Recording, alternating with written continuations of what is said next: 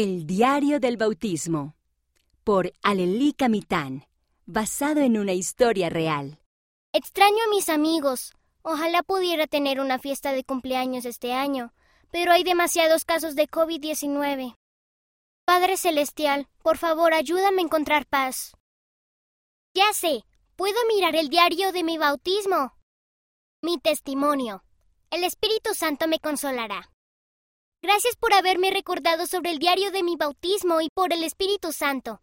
Ahora me siento mucho mejor. Unos días más tarde. ¡Feliz cumpleaños!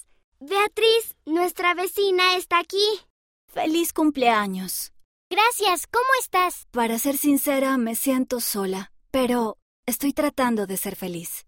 Yo también. Quiero mostrarte algo. Esto es de cuando me bautizaron el año pasado. Me ayuda a sentirme mejor cuando estoy sola. ¡Qué hermoso! Me recuerda que Jesús me ama y que todo va a estar bien. La autora vive en Kuala Lumpur, Malasia. Recuerden, sobre todo en tiempos de crisis, cuando sintieron que el espíritu y su testimonio eran fuertes, recuerden los cimientos espirituales que han edificado. Elder Ronald A. Rasband, del Quórum de los Doce Apóstoles. Para que no te olvides. Liaona, noviembre de 2016, página 114.